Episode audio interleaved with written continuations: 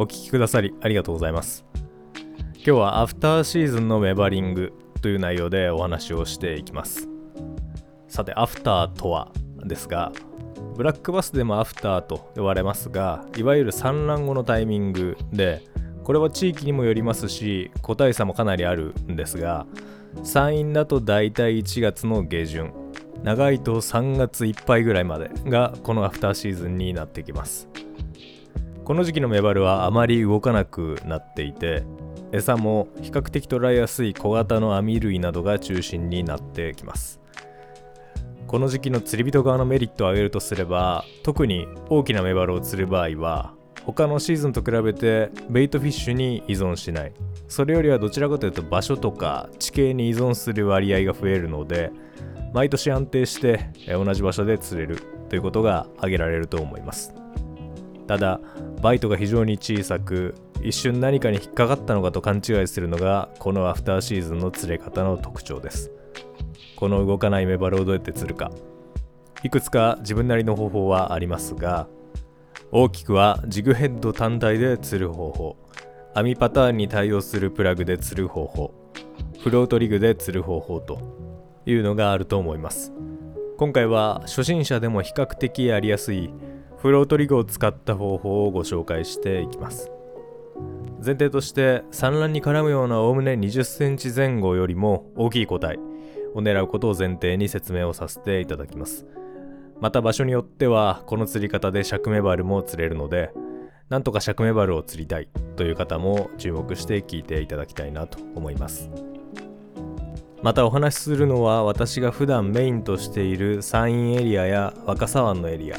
というのを前提にお話をすることご利用いただけたらなと思いますが他のエリアでも十分応用できると思いますのでぜひ試していただきたいなと思います。使用するタックルですがロッドはメバルロッドの ML クラス。できれば10から 15g ぐらいまで投げられる竿が良いと思います。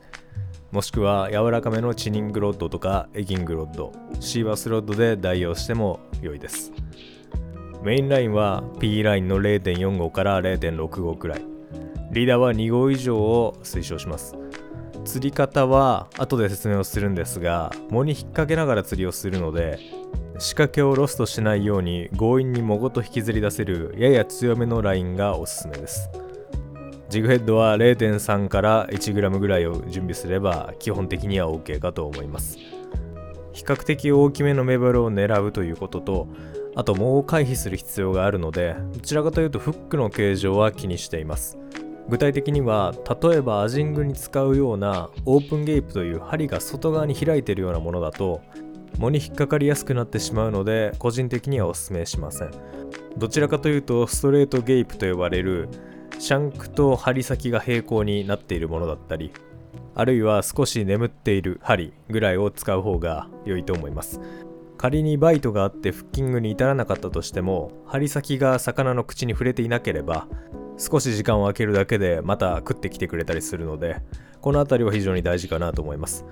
個人的に使っているのはアルカジックジャパンのラウンドロックというジグヘッドをよく使っています。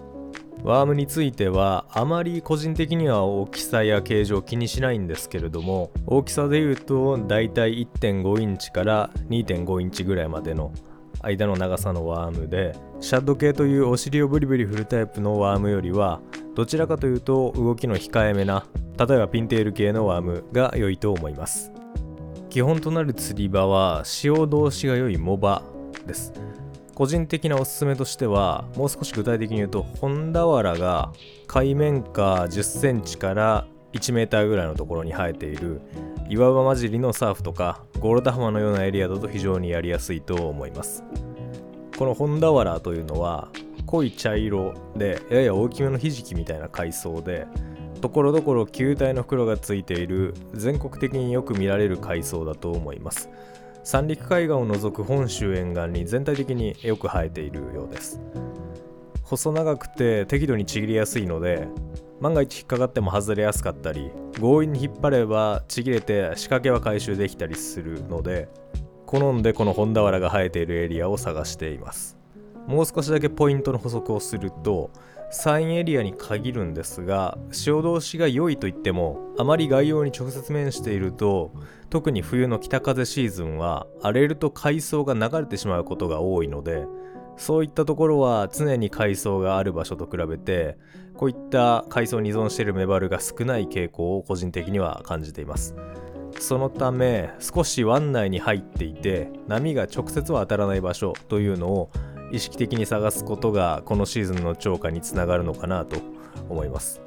もちろん概要に面していても不思議と目割れがついているところはあったりはするんですけれども。それから、えー、比較的浅いところに本俵が生えているところと言いましたが一方で海面にもう藻が出てしまっているようなところだと引っかかりすぎてストレスを感じるので例えば手前側だけ海面に藻が出ているだけなら急いで回収すればですね回避できるんですけれどもフルキャストした先で海藻が海面に出てしまっているようなポイントっていうのは避けた方が無難かと思います。それから常夜灯などの明かりですけれどもこの時期に関しては個人的に常夜灯はあまり気にしません。真っ暗闇の中でも海藻があればじっくり狙ったりします。こういった常夜灯があるエリアというのはもっとベイトフィッシュに依存するシーズンが強いと思います。さて、え釣り方ですが釣り方は非常にシンプルでフロートリグをフルキャストして沈んでいるジグヘッド部分を藻に当てながら超スローに巻いてくるだけです。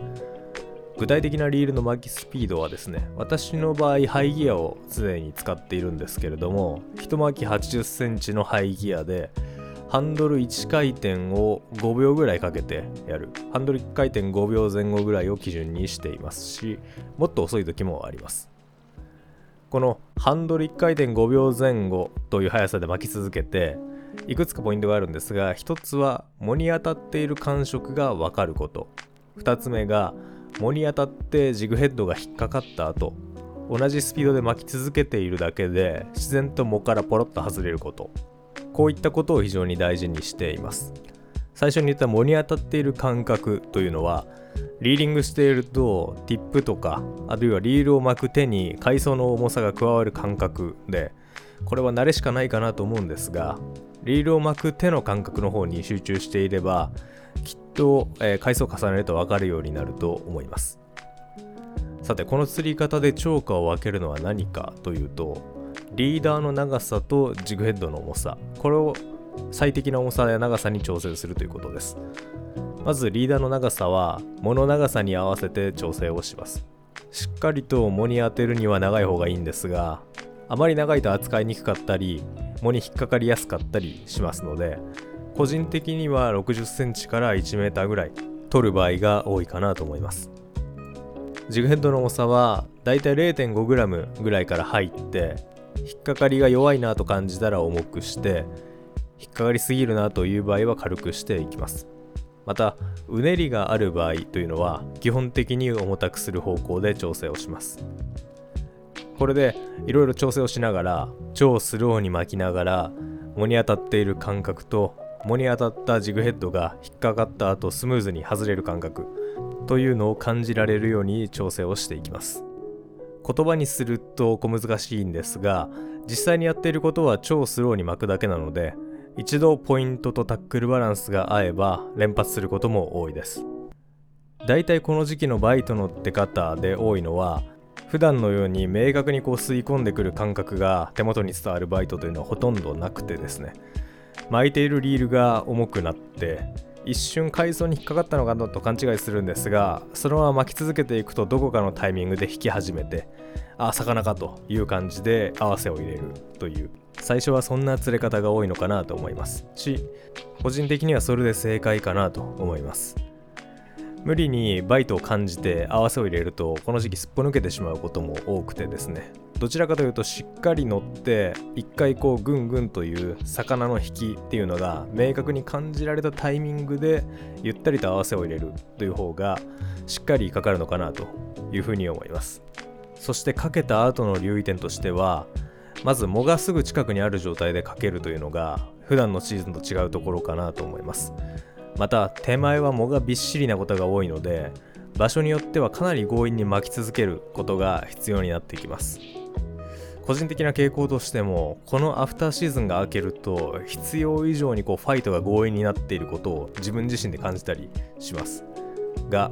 一方でそのぐらいやらないと取れない場所もあるということなのでちょっと意識してみてください。さてなぜフロートリーグを進めるのかという話なんですけれどもこれはフロートリーグの構造上ですねジグヘッドを軽くできる上にジグヘッド部分は常にフロートがある方向に引っ張られる、まあ、つまり上方向ですねに引っ張られているので階層に適度に当てつつも根がかりを回避する必要があるというこの釣りに非常に向いているリーグだと思っているからです。また飛距離が出るのでとにかく一度釣って感覚をつかむまでの間は飛距離は正義かなと思います。ジグヘッド単体で近距離で釣れるポイントというのももちろんあるんですがこれは感覚的にもう一段高いレベルのポイント選定というのが必要になってくるので初心者のうちはとにかくシャローエリアで飛ばしてみるということを意識してみてください。そしてフロートリグで釣れた場所からああこれぐらいの引き抵抗とか海藻への引っかかりぐらいの場所で釣れるんだという感覚を体で掴んで徐々にステップアップしていくというのが良いやり方の一つだと思います。さてここまでフロートリグで、まあ、比較的大型の個体を釣る釣り方をお話ししてきましたが一方で産卵に絡まない例えば15センチ以下ぐらいの小型の個体だと漁港で普通に釣れたりもします。こちらを狙う場合はこんなスローな釣りをしなくてもですねえー、小さめのプラグとか 1g 前後のジグヘッドで、まあ、普段通りスローに巻いてくるだけで同じ釣れ方で釣れたりもしますので手軽にやりたいなという場合はあこの時期は素直に漁港で小型のメバルを割り切って釣るという方法でも十分に楽しめると思います。ということで今回はアフターシーズンのメバリングという内容でお話をしてきました。最初にも言いましたがこのシーズンは場所や地形に依存する個体が増えるので良いポイントを開拓すれば毎年安定して同じ場所で釣れやすいというメリットがあります。寒いので人間側もなかなかタフなシーズンなんですがぜひ引き出しの一つに加えていただけるとまた楽しみの幅が広がるかなと思いますのでぜひ皆さんも試してみてください。この番組は釣りの知識ノウハウを定期的に発信しています番組や X をフォローいただけると更新した際にいち早く通知が届きます番組制作の励みにもなりますので、ぜひぜひフォローよろしくお願いします。また感想などありましたら、概要欄のフォームか、私のインスタグラムのメッセージからお願いします。では、お聴きくださりありがとうございました。